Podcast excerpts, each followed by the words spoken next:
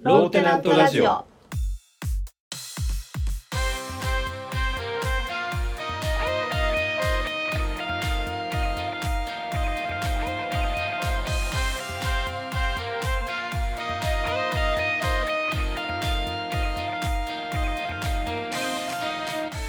さあ始まりましたローテナントラジオムムサノピーノです、えー今回のパートナーはメズールさんですはい、メズールです。よろしくお願いしよろしくお願いしまます。ははいでどうすればいいのって話なんだよねあのいい。や今まではねあの、いきなりさこの前さって話し始めればよかったんだようそれがさまあミツバチがいなくなってさん、うん、うん、これからまあ毎回パートナーを変えていこうと思ってるんだけどうそうなるとさ最初は一旦パートナー役の人についてこう話さなきゃいけなくなるよねん。そうだね。その方が優しいかなとは思うけど。そうだよねだって誰って。そうそうそうそう。まあ、あの前回さ、ローテナントラジオ200回で、えー、水口さんが出てくれて、ブブさんの P のクイズ、まあ100回と200回で2回出てくれてんだけど、おうよ。だからまあブブさんの P については詳しい人っていう前提なんだよね。そうだね。勝ったからね。 勝ったからね。そうだね。勝ったからね。だからまあえっ、と付き合いは長いっていうのはまあなんとなく分かってもらえると思うんだけど、うん、うん。言ってしまえば大学の同級生、出会って5秒で友達になったよ。大学初日の説明会で隣に座ってて 仲良くなったんだよね。ね。覚えてるえでもさそうか大学初日で僕さ奥から順に座ってくださいって言ったから順に座ったんだよだから多分次に来たのがメズールさんだっただけなんだけどうん。さそうだよ。だからね、真面目なんだよ。二人とも。そうだよねあのそう これねこれからね大学生とかまあ新生活が始まる人だよね高校生もそうかもしれないけどさあの早めに行くとその真面目な人にちゃんと近寄れるっていうのはあるよねそうね。でもこれ私がおしゃべりな人じゃなかったらピノちゃん多分積んでるよね。あなるほどえだって席の隅っこだったじゃん。はいはいはいはいはい、私と話してなかったら うん、罪だよ、そうだね大学生活あそうかお友達できないままスタートするとこだったの怖っそうそうそう覚えてるもん隅っこだったのはい、え何話したか全然覚えてないけど、まあ、その後いろいろさ、まあ、コナンとかお笑いとか好きなものが一緒だねみたいなことはしててそうね、で、まあ、課題の相談したりテスト勉強したりだとか、まあ辛い時は悩みもさらけ出した中だと僕は思ってますうん、なんやかんや食べてたねそうだね、 まあ、大学生は時間がたっぷりあるからねねだからまあどんな人か一言で言うとみずるさんは頭がいい人ですおそうかはいって僕は思ってますね ありがとう、はい言われたことないけど今日も頭のいいコメントをたくさんしてくれると思ってますハードル ハードルあのさこういういじり方あんまりするとさ次から出てくれる人いなくなっちゃうよね そうねよくないよねこれ絶対よくないんだよねそうねハードル上げてくる人だからねそうだよね。で、まあ、前回、あの、ムさんのピーのクイズ出てくれて、最後の問題ね、タマのさよなら人類っていう曲を知らなかったじゃん。うんあれから聞いた聞いて ないおい謝罪ですね。ごめんぴよ何ごめんぴよって。ミツバチがね、これまでいた時は、えっと、前回で話したことでミツバチの話したことに間違いがあったとか、うんミスがあったことを謝罪しろっていう流れが毎回あったの。あそうなのそうそうそう。これはね、えっと、ミツバチがいなくなっても踏襲しようと思ってて。怖っはい、なので今回、えー、とメズールさんがミスしたことは次回の人の謝罪に回るので気をつけてくださ責任重 いでごめんぴよということで、えっといや僕ね改めて「さよなら人類」聞いたのようんで、あのーすごいディストピアの歌なんだよね、ディストピアうん、だから人類が初めて木星に着いたよっていう歌なんだけど、うんうんうんえっと例えばなんだろうな世界が壊れてるうん表現がいっぱい出てくるわけ二酸化炭素を吐き出してあの子が呼吸をしているよとかえ野良犬は僕の骨くわえ野生の力を試してるとかなんかうん今日人類が初めて木星に着いたよっていうんだけど木星に着くぐらい、えー文明が発達した頃にはうん地球はもうそれぐらい壊れてるんだっていう話なんだと思うんだよね。うんうんピテカントロプスになる日も近づいたんだよ猿にはなりたくないっていう歌詞があるんだけどうんこのピテカントロプスっていうのはやっぱりそのガリバー旅行記でいうとこのヤフーなのよ。うんヤフーは猿だからでこのガリバー旅行中ちょっと分かんない人はローテナントラジオの189回を聞いてもらうと分かんないけど、うんうんえー、と類人猿に戻っちゃったって人人類はいはいはがいもうまたダメになっちゃったっていう歌なんだって思ってすげえなんか深いなと思ってこの歌へえだからえっ、とヒットしたのいつだったっけあ1990年古いよねからでしょうんだからこれすごい古くてすごい売れたんだろうけどこれがなぜそんなに人気なのかわかんないすごいなんかそのネガティブな歌なんだよ結構 つまり人気なのだから「紅白」に出たと言ったじゃんあそこ言ってたねそうそう大ヒットしてるんだよこの歌でもすごいなんかネガティブなのうんなんか対比がすごいねそう私見てるけどそうでガリバー旅行記のガリバーが、えっと、類似園のヤフーを見てあ類似園になりたくない自分は馬になりたいって思ったのと同じようにその猿にはなりたくないってここに歌詞があるからさあ同じだとう思っんうてんさ、うんうんなんであまああの YouTube で聴けるので僕めっちゃえおすすめしますこれ1990年オリコン初登場1位へ YouTube で聴いた人はコメント欄に「ローテナントから来ました」って残しておいて ください え足跡はいそしたらそれを見た別の人が「ローテナントってなんだ?」って言って検索してくれる、へえうん、なんか面白い歌だなと思って改めて聴いてよかった全然知らんかっで、えー話題ちょっと変えてジュリムのコーナーたはいはいはいえっ、とジュリムっていうのは、まあ、僕の2歳9ヶ月になった息子のもう2歳9ヶ月、はいもうすぐ3歳じゃんはい、この成長を、えー報告していくコーナーなんですけどはいはいあのつい先日ねうん生後1000日あんですよおめおめ1000日ってかす1000ごい日ねってすごいね3年そうか3ん三年ちょいで1000日かんじゃあ 2, 2歳2年歳9ヶ二年月ちょいか2歳9ヶ月っつってんじ ゃんまだ3歳になってないのにバグっちゃったえー、いいねその霧のいい数字いやそうそうそうそうどうなんだろう自分たちの時にも1000日とかってお祝いされてたのかなわかんないいや日数で何とか言うのは僕ぐらいしかいないと思うんだけど僕ずっと日記の、えーとうん隅にジュリウムが生まれてから123って毎日書きつけて るページ数みたいな でそうそうそうそうそうもなんかよく SNS とかでも見るじゃんあの何歳の人は何歳何ヶ月で何日ですみたいなの最あーは近いはいはたいまに見るけど、だから僕28歳の時に、うん、えー、と1万日を迎えてうんうん当時フェイスブックに「1万日です」って投稿したら何人かからあの「誕生日おめでとう」ってきたんだよね。いや違う違う違う1万日って書いたんだよ僕何みんな僕の誕生日知らないじゃんと思ってさ気持ちはわからんでもないけどねでもちゃんと読めよとはなるなそうちゃんと読めてちゃんと読んでくださいであのね実は初期のローテナントラジオの39回めっちゃ初期だよね、で、えっと、当時気になってるボードゲームっていうのを紹介してて、うんまあ、僕ボードゲームいろいろ好きだからさうんうん当時ねあの「クマさんと数えよう」っていうのを紹介したわけうんうんでパッケージには3歳からっていうゲームで書いてあってうんあのこれをね買ったのようんうん当時気になってたし、えっと、いいおもちゃだなと思ったからうんでジュジムそろそろ遊べるなと思って買ったんだよねうんでこれがよくっていうのと改めて紹介したいんだけどあの、まあ、クマさんと、えー、野いちごを摘みに行くっていうゲームでうんで野いちごっていうのは、まあ、赤いビーズなのねうんうん赤い玉の、えー木でできた玉のビーズなんだけどうんそれぞれカード配られてカード1枚めくってクマさんが、え2個野いちごを持ってる絵が描いてあるんだけどねうんそしたら、えー、カゴの中から玉のビーズ2個もらってうんジュリムが12って拾ってうんでそれを自分のそれぞれ1本ずつ持ってる紐に通すの。うんうんでこの紐に通すっていう動きが2歳から3歳にかけてすごく、えー新しく獲得する動きであのね紐と物を持つじゃんうんで紐の先を穴に通すじゃん入れるじゃんうんでその物を反対の手で持ち替えて紐の先を引っ張らなきゃ通らないうんのうん紐って、そうんの、通しながら持ち替えるっていう動きがこのぐらいの時期でできるようになってくるわけよえでこれを自然に、えっと、1個2個3個って繰り返してまた次の人うん番回ってきたらカードをめくって野いちごが獲得してー、うんうん紐通してってやってってだんだん紐に野いちごが溜まっていくの嬉しいよ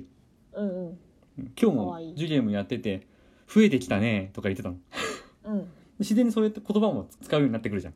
そのできたことに対する感想じゃないけどねそうそうそうそうそうそうでゲーム後半になるとうんめくったカードはねあのー例えばクマが右を向いて野いちごを2個持ってたら右隣の人に野いちごを2個渡そうっていう意味なの、はいはいはそれとまた紐から2個野いちごを抜いていはい。うん隣の人に「はいどうぞ」って言って「ありがとう」って受け取ってその人がまた紐通してみたいなうんうんこのやり取りもできるわけよ、えープレイヤー同士のね、うんそういうやり取りを通してうん。数字を使うことなく数の増減が分かるわけはいはいはいはいはい。ビーズの数でね目に見えてってことね。あそう目に見えてで最後長さ比べて一番の位置が持ってる人の勝ちだからはいはいはいはいはい。勝ち負けも分かりやすいし、そう増そうそえたう減ったも分かりやすいね。でも一緒に数えてもいいしね12345、うんうんあ6個あるねとかでもいいしうんうん。これはすごくねよくってでジュリエも今ハマってんだよねえー、かわいでい。よかったよね単純でいいね。そうそう単純で、単純だし、面白いし、うん学びにつながるというか。そうあとまあ、えー、とボードゲームとか初めてに近いから、うんうんえー順番を守るとかね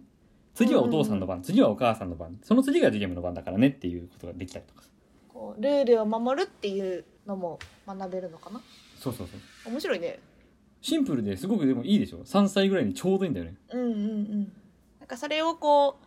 頑張ってるというか、取り組んでるのを見るのも楽しいね。そうそうそうそうそうちっちゃい子がさ、うんうんうん紐に通すのそうねこうで普通に飛ばすの見たりとかこう数えたりとか「くまさん」ってこう言ってるのを見るのもきっと楽しいね。そうそうそう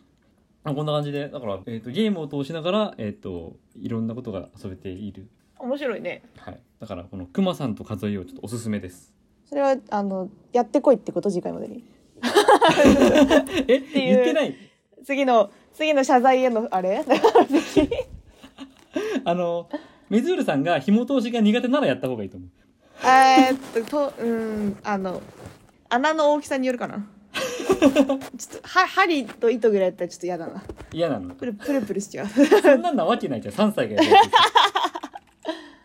でまあそう生後1000日って思ったらさうんやっぱり、えっと、生まれた時のことをまた思い出すわけよねうんうんあの僕チャランポランタンが好きじゃんはいはい。の71億ピースのパズルゲームっていう曲があってうんうんでこれをさジュリムが生まれる頃に聞いてたまたま YouTube で見つけて聞いてうんもう感動してなんか涙出ちゃって、うんうんまあ、その71億っていう数字はさ、まあ、世界の人口だよねうんうんそうまあね。今は今は80億超えたんだけどこの曲がリリースされたのは10年前だからうん当時71億ぐらいだったわけでうんうんでこの曲の歌詞がさうん。あの、さあ始めましょう。終われない。あなたの名前は刻まれた。生まれたからには歌いましょう。71億ピースのパズルゲームっていう歌なのね。うんうん で、もう、これを繰り返し聞いてて、多分あの、うんその YouTube の再生回数の半分僕なんだけど、めっちゃ聞いてるじゃん。あの、この曲のなんかテンションがすごくリズム感も良くって、うんで、それに合わせて、まあ、この世に生まれてくるって素晴らしいことだなって思って、うんうんで一人一人がこのパズルのピースとしてその71億ピースのパズルとして必要不可欠な存在なんだよって思えるわけよこの曲聴いて、うん。だからジュゲムが誕生したことを僕はすごくそれなんか嬉しかったんだよねうんと同時にあのポイントもう一個あってあのうんさっき言った「さあ始めましょう終われない」なんですようんうんあの時々さ有名人の自殺とかが話題になるけどさうんうんあの僕さ自分で終わらせるのは間違ってるってこと終われないですよこの人生っていうのはうんだから自分で終わらし自殺しちゃったらパズル完成しないじゃんって思ううんで、まあ、最近もこう有名人有名な人の自殺が話題になったりもしてるけどうん本当にさその話題になるのって一過性のものでさうん結局みんな忘れるからさうんあの、まあ、何が言いたいかっていうと自殺をきっかけに世の中が良くなるってことはないのようんだし自殺をきっかけに世の中が良くなるっていう前例を作っちゃいけないんじゃないかなって僕思ったわけうんうんうん。わかるわかる言いたいこと。めっちゃ難しくないそれ。いや難しいいやだから自分が死ねばなんか良くなるんじゃないかっていう希望を持って死ぬのはダメだと僕は思ったんだよね希望を持ってし死んでいる人だけではないのではいやもちろんそうだけど自分が死ぬことで、えっとうん世の世の中というか周囲とかに自分に嫌がらせをしていた誰かに、うんえっと影響が起こるっていうふうに思っちゃダメだよってことうんうんまあに逃げたい気持ちは強いんだろうけどまあまあね私はどっちかってそっちだと思うけど、うん、でに逃げたいんだよででその逃げる理由の一つになっちゃダメだと思う逃げる理由の一つそうだから自分が死ぬことであの人にえ天罰が下るだとか、えー世の中の考え方が変わるだとか、っうんてことはないよってことをだからそんなことを理由にしないでねってうんで生きていれば何かしらいいことあるからっていうふうに思うその悪いこともいっぱいあるだろうけどもうん死ぬ理由があるのと同じように生きるべき理由もあるんじゃないかっていうまあそれはそうだね肯定も否定もせんけどそういう人に関してはうん別に紙一重というかなんというかそのパズルの話で言えばさうん死んだらパズルが埋まらなくなるじゃんっていう感じになるけどうん埋まらなくないような気もするんだよね個人的にはおう誰かっが覚えていればし、ていうのははいはい絶対万人全員がその人が生きてたってことをまあ忘れるうんまあことはっなていいうのってないんじゃないかなその何百年も経ったらってまた別よはいはいからそもそもだって何百年後っていう話になってくるとその前のパズルはもう見えないわけじゃん誰一人 うんうんうんうんそうだからピースがなくなるっていうのは個人的には違うかなと思うからほう肯定も否定もしはしないかな私は別にいいことじゃないけどうん悪いこととも言いたくないっていう感じああなるほどねうん個人的にねはいはいはいいや僕ね今回だからえーっとネットフリックスのドラマの「13の理由」っていうのを見直したわけうんうでん結構好きで、えっと、何年か前に見てたんだけどそれはうんまさに、えっと、こうアメリカの高校生で女の子が自殺した後の話でうんうんその子がテープを残してて、うんえっと、私が自殺に至ったのは13個理由がありますって言って、まあ、毎は毎は、えっと、こんなことがありましたここでこんなことがありましたっていうのを明かされていくっていう、うんうんうんまあ、ドラマなんだけどつまり1個の理由で人って死なないなって思ったうんうんうんいろんななんか悪いこととかマイナスなこととかが重なって運悪く重なってってもう生きてるのしんどいわって思っちゃうんだと思うんだよね。うんうんで、えっとそれには、えっと主人公の男の子だったり他のまあ周りの人間とか、まあ、親とかうん学校の先生とか大人たちも含めてもしかしたら救える何かがあったんじゃないのっていううんうんちょっとの掛け違いでマイナスな方に行っただけでっうんうんうんていうのをすごく思うから、えっと自殺に至るってだから一個の理由じゃなくていろんなことの掛け合わせだからうん自殺に行くことってないよって行く必要ないよっていうふうに僕はなんか伝えたいのうんそれはいいんじゃない別にで何が一番言いたいかというとあのねうん命に人のも自分のもあらへん奪ったらあかん大事なもんやなのよ誰のセリフかわかる えーっとねエイジのお母さんじゃないっけそうそう服部平次のお母さんの服部静香ださんよねだよのねセリフなのよだよね、うんだだだだあのあれでしょセンスで剣をパンってあそうそう自殺しようとする犯人のパシッて止めてうねんいや前回さムムサノピーのクイズでさ言いたいセリフっていう問題あったけどさうんうんあのこれですね僕の答えお見つかったみたいでよかった なそう人の命も取っちゃいけないし自分の命も奪っちゃいけませんという、うんうんまあわかるわかる全然うん、まあよかったらえっとネットフリックスのドラマも見てみてくださいうんここ面白そうでもどんぐらいあんのシーズンシーズン4まであるあのねこの長いそれがさえっとざっくりとシーズン1でそうやって13個理由が明かされてうんシーズンは13話だもんえ13はそうそうそうそううんシーズン2はそこのえっと死んだ女の子に関わった人たちのエピソードそっち側の目線のあエピソそードっち側ねはいはいはいはい、はい、そうそうそう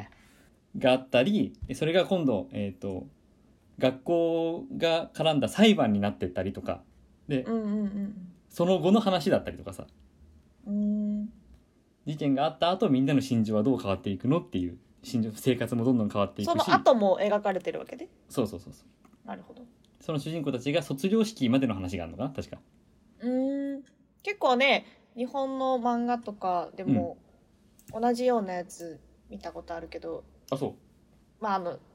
自殺とか命を絶った人本人が残したわけじゃないけどううんその原因をその当事者の人たちに分からせるためにみ別の人がみたいなのはたまに見たりとかするけどああなるほどねでもそれってその結局死に追いやったみたいなうん結果的に自殺を選ぶ原因になった人たちにそれを分からせるところまでで終わってるものが多いからさああそうかそうかその後どう向き合うのかっていう目線があるのは面白いね。あそうそうそこ大事なんだよねだから、うん思い知らせるだけだとなんかその死んだもん勝ちになっちゃうんだよねそうそうそうそうだけどその後それにどう向き合うかってあってるとか分かんないけど向き合ったりとか、まあ、どんな風に思うのかってどうそれからどう自分が生きるのかどうするのかっていうのが見れるのはちょっと面白そうだなってはいはいはいそうだねそうだね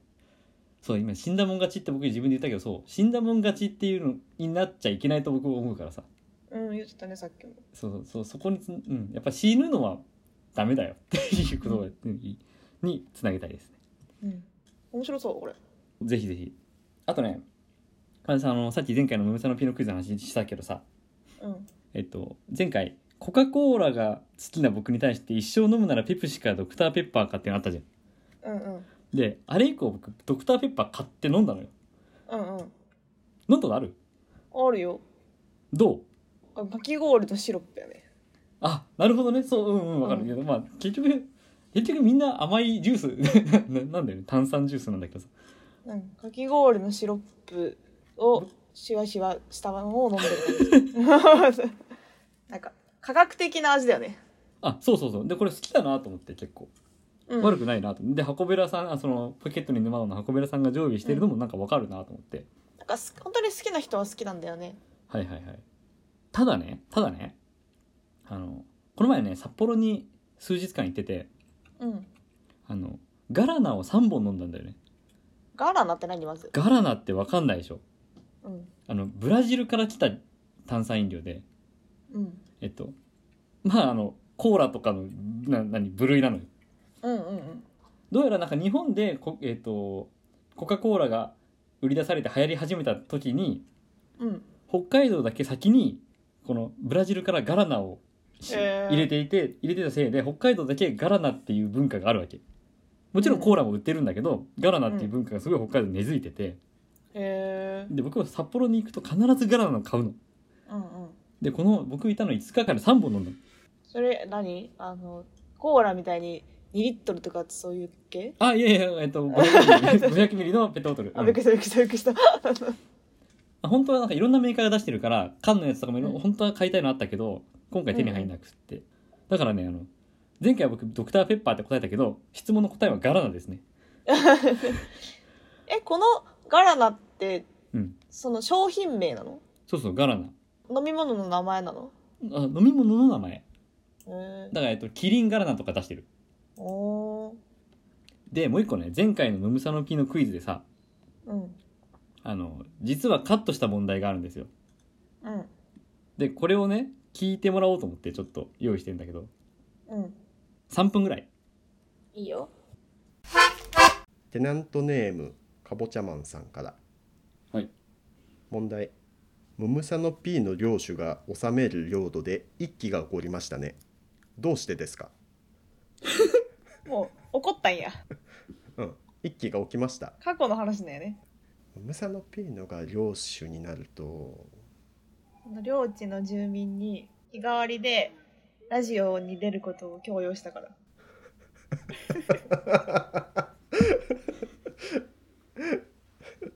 民たちが 嫌すぎて 一揆が起きたそれなんかすごい嫌だ なえじゃあもう嫌だよじゃあじゃあこれはこれはみそなのが毎日っていうことよ毎日一人ずつ呼んでじゃあ毎日毎日毎日毎日放送しよるんよっていうなんでだって一人一人ずつだからその人にとっては1回じゃんその人にとっては1回じゃんいその毎日だが、まあ、ポイントじゃないじゃん呼ばれることが嫌じゃんそ毎れは毎日だよそれは呼ばれることが嫌じゃん毎日ラジオしか流れてこんだよ四六時中領主は毎日ラジオを放送してる逆にピノちゃんがきついかもしれないピノちゃんがピノちゃんが24時間365日喋っとるかもしれないえちょっと待ってそんなにローテナントラジオって嫌なのじゃあじゃあじゃあじゃあじゃあそういうわけじゃないちょっと待ってえこれちょっといろいろ疑問が生まれてくるんだけどしこれはこれはピノちゃんが大変そうだからちょっとみんなでやめさせようぜっていうちょっと1週間に1あ回ぐらい優にししいよう気やだってい優うしい気だ優しさそんなのないよ優し優い 優しい気ってなんだちょっとちょっとちょっとひどいぞちょっとこれはいやじゃあえっとね俺もねムムサノピーの領主のラジオの話ってとこまで一緒なんだけどなんでだよピーノさんねあの第何回を聞いてくださいってよくローテナントラジオで言うからうん領土の民たちに毎日第何回を聞いてくださいって言うから一揆が起きましただからみんな聞きたくないんじゃんちょっとみんな聞きた くないえこれもう本当におややだななんだこれ終わろうかえ これちょっと困ったなダメダメダメダメああでもあれだよいっぱいさ視聴数が増えるとあのいっぱい放送しなきゃって張り切っちゃうから頑張りすぎないようにねあの優しい気です二人とも 後から優しい一気に変えるのよちょっと待って 違う違う違う優しい気違でうすみんなみんな違うよローテナントラジオやめろの一気だよもう最初っから違う違う違う最違初う違っうからそうだようん違う違う違う違う終わり終わりだこれ終わりじゃあ終じわゃありじゃあじゃあじゃあっていううんやつをカットしたんですけど 覚えてるよいやあのさいや問題はねいいの別にうんみずるさんも言ってたけど一揆が起こった理由だからえっとつまりムムサノピーノの悪いところを言いましょうっていう問題でいいのよ全然うんそれは全然いいんだけどそのシチュエーションでその付き合いが長くて僕のことをよく知ってる二人がこれをあげるんだったらうん僕はもうやめた方がいいなって思ったのポッドキャストをえー、なんでよこれをね本気で悩んだよこの後なんでなんでこれ言うならえあこれやめた方がいいみんな嫌なのかな って思うよねいやそういうんじゃないよいやあのええっとメズユさんにさミツバチが辞めるっていうことを相談したじゃん前うに、んうん、でその時にアドバイスをくれて、まあ、まずはパートナーを固定しないで、いろんな人と順番に、まあ、変えながら変えながらやってみればって言ってくれうたじゃん、んうんだから毎回相手を変えながら続けていくっていう方向で考えてたんだけどうんいやそもそも相手が嫌だと思ってるならこれはやめた方がいいって僕思ったんだよね いや違う違う違う違うちゃんちゃんとさちゃんと聞いたいやいや毎日が嫌だって言ったんでしょそうそうだけん毎日毎日この人とあれを喋ろうこの人とあれを喋ろうかあれを喋ろうかっていうのがあのなんだろう負担になってしまいそうだから一気が起きたんよっていう話よ負担にはならない僕は喋りたい人だもんいやそれは分からんよわからんの そうそうそうそうそれはその一気を起こした側の感情やけんねあの大変じゃないかとかっていういや だからさ優しい一気なんてものはないんだよそ世のう中にそうあるあったんだよだってもうあれあれあったんだから違う違う違う違うそんな発想の人いないえっとムーサのピーノが辛そうだからややめろはおかしくてさそうそうそうそうえやめた方がいいんじゃないの方が正しいじゃんそれだだとしたらよ全然いやすげえ悩んだよあの前回のうんラストでさミツバチに200回付き合ってくれてありがとうって言ったけどさうん本当はごめんなさいって言うべきだったんじゃないかって考えたよいやいやいやいやそういうんじゃないよ本当うん、え大丈夫これ今後さえ次回からやってくれる人いるうん、内容によるんじゃない内容によるのかうんえだからいやだから次回やってくれる人これこれ聞いてんだよね201回聞くんだようん自殺はやめましょうって話してんだよ それそれはピルちゃんが言い出したんでしょまあボードゲームの紹介だったりとかね こんなんだよっていうかまあ200回喋ってきてるから僕がどんな話する人か大体分かってきてもらえてると思ってんだけどうんうんピノちゃんの中ではこの1回からうん200回までうん継続してきてる人しかここにはいないのあ聞いてる人でしょそいやいうやってえいっうと感じはすごくするよあーえ全部聞いてもらってるとは全然思ってないよいやそれはまあ、まあ、それはまあそうだけどうんだってなんだろうたまたまこう目にして耳にしてうんうん聞いてくださる人とかがいたりとかもするわけじゃないうんうんうんたまたまその回からみたいなはいはい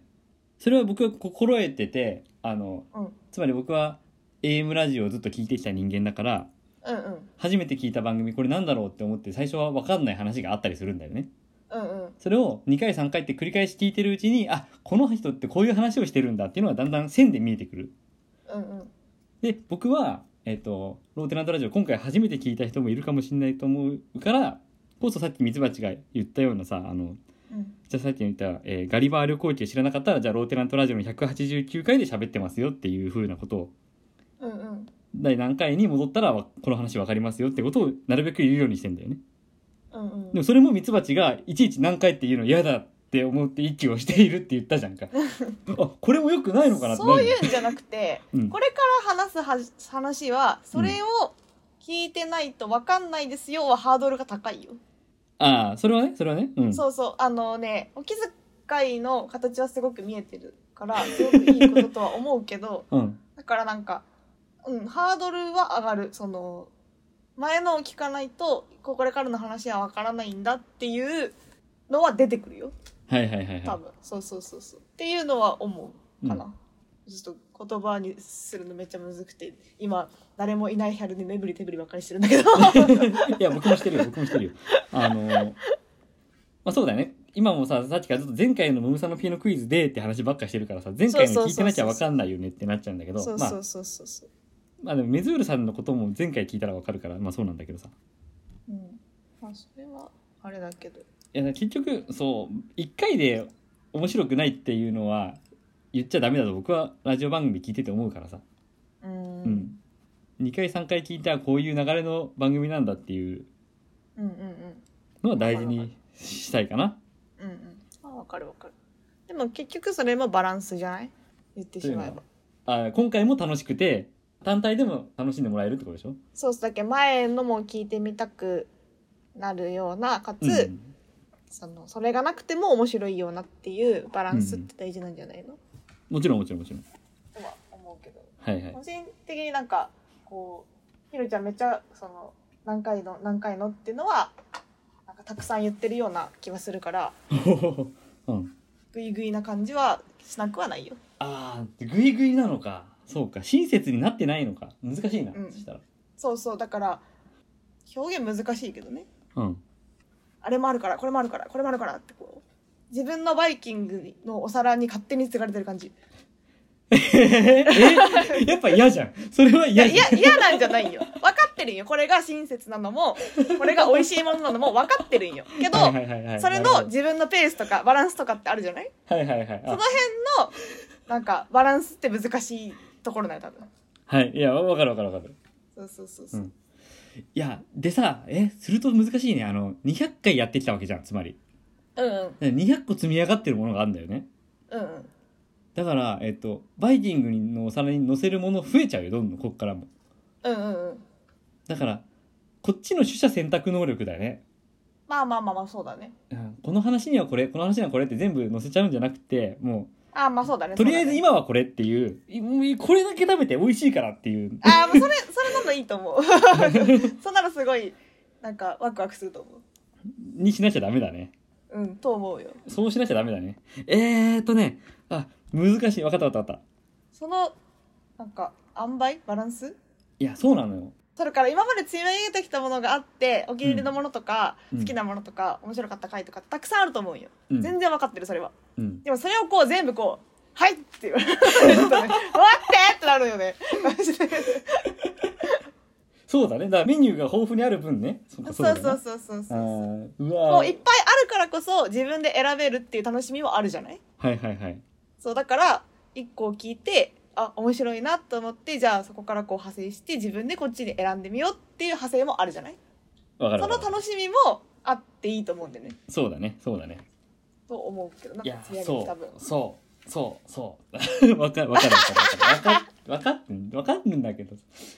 でもそれが多分難しいんだよね人間何においてもさラジオとかじゃなくてもさはいはい。いや、で、あの、200回ミツバチとやってきたところで、そのミツバチがいなくなるからさ、うんうんその前提の共有が難しくなるんだよね。あまあまあそうだねそう。えっ、と、この話したじゃんが、えっ、と、メズールさんには分かんなかったりするじゃんか。うんうんあるあるある全然あるそこが、を、だから、これを話はだから初めてのつもりで話していいのか、でも、聞いてる人からしたら、その、一回通った話だから、その先の話を聞きたいのになってなっちゃうのかなとか、悩むの。うん難しいねあ、でも今のね、何その、つまり、おすすめの一品、これだけ食べてを言えるようには、今度からするわ。それはすごいいいと思うけどなうんうんうん。ワクワクしそうなるほどねあじゃあフックをいや僕ねなるべく過去の回にフックを作ろうと思ってたんだけどうんうん作らなくていいねもっとねと思うけどはいはいあれもこれもって言われるとおおっていうはいはいはいあなんかねちょっとすっきりしたよかっただから多分そう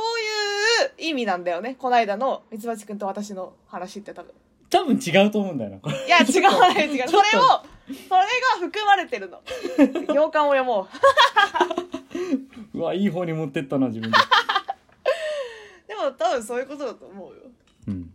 あまあでもえっとまあ、僕も僕なりに試行錯誤しながら、まあ、この先202回203回って作っていこうとは思っているので、うんそれはね全然ねそれ知ってるし見えてるしはい、すごいなと思うよ単純にああよかったいややめろって言うんじゃなくてよいややめろそういうことじゃないんだってだから そじゃないならよかったんだけどだからう、いうことじゃないんだって、う、うんんいや好きですだからメズールさんこういう人ですよ皆さん分かったあのこういうそう整理の仕方がうまいのよそうかなでうも、こういうのは好きだよねなんかこうほどいていくのは嫌いじゃないああなるほどねうんうんだからメズールさんのことをもっと知りたいよって思う人が多分増えたと思うのでうんメズールさんのこ本当かとな僕が今日喋りたいこといっぱい喋っちゃったからもっとメズールさんのことを教えてよっていう人はメッセージを送ってくださいあそうだねはいいるおるんかな 受付メールアドレスはローテナントラジオアットマーク Gmail.com 綴りは LOWTENANTRADIO アットマーク Gmail.com ですおるでしょ絶対えー、そうかなでもなんか紐解くのは好きだようんでも、でこうなんか言葉を頑張って探すのも嫌いじゃないそうだなくはよないねけどねいやうまいと思ううまいし上手に探すしでそういういやメズールさんに対するいろんなメッセージが溜まった頃にもう一回じゃあ出てもらうからあオッケーオッケーそれはそれでちょっと面白そう ぜひぜひはいお願いしますはーいあと、あのー現在募集中のメールコーナー、結構整理したの。 いっぱいあったから。うん。うんうんこれを、どこまでミツバチがいなく、いないならやんなくていいコーナーもあるからさ。うんうんとりあえず3つ。えっと、令和のなんでだろう。これは、えー平成から令和に変わって時代が変わったのに変わってないものなんでだろうっていうのを見つけてもらうコーナーです。あと、えー、しわくちゃ三ぼ。某三ぼのアーティストみたいに、顔をしわくちゃにしながら言いたいことを叫ぶコーナーです。なるほどなんかこう感情を発散させるいいことだね、そうそうそうそう。で、あと感染予防対策のコーナーを復活させます。感染予防あの、コロナ禍の時に感染予防対策っていう文言があちこちに書いてあって、うんそうねで、感染予防と感染対策ならわかんないけど、そうね合体してるとちょっと変な感じするね感染予防対策はもう、えっ、と、予防はやめましょうになっちゃってんだよね。うんうん 逆説じゃないけどそうなんか打ち消しちゃってる感じだよねそうそうそうそう。だから、えっ、と、そういう看板とか、うんうんえー文言に見つけたおかしな表現を送ってもらうコーナーです。なるほどこの3つ、はい、募集しております。その他詳しい内容は番組ホームページ、ローテナントのラジオ局を見てください。簡単な投稿フォームを用意してあります。それから、えー、ミツバチの活動については、えーみんなで作る木の図鑑と、木のインストルメンタルをチェックしてください。これを言っとかないとね、ミツバチに怒られちゃうからね。あと、ローテナントの読書会も公開します。えっ、と、今第7回までやってて、うんうん第8回が、えー収録終わったとこですはいはい読書会第8回が爆笑問題太田光著笑って人類小説うんうんこれが3月20日公開しますうんちなみにね3月20日って何の日か知ってるえー、知らなあの4コマ漫画の「100日後に死ぬワニ」のいはいはいはいワニくんの命日ですよおーあーなんだあーなんか懐かしいなと思ってもうみんな忘れてるでしょワニくんは2020年の3月20日に亡くなったのえあれもう4年も前そあれもう4年も前なのうそうだよあらーさっきさえっ、とローテナントラジオの過去回をこの回聞いてくれっていうのを言うなって言われたけどうん言いたいの僕これ今日今日食べてくださいよ これ今日これ食べてくださいよこれ2021年のローテナントラジオ47回でうんワニくんの一周期の話 をしたのうん100日後に死ぬワニワニくん普通の生活の後に、えー死ぬまであと何日って書いてあるわけじうんうんゃん、覚えてるかみんなわかんないけどうんうんそういう、え私っとは覚えて命るまさに今日の、ね、自殺の話もそうだけど命って大事だねっていう話と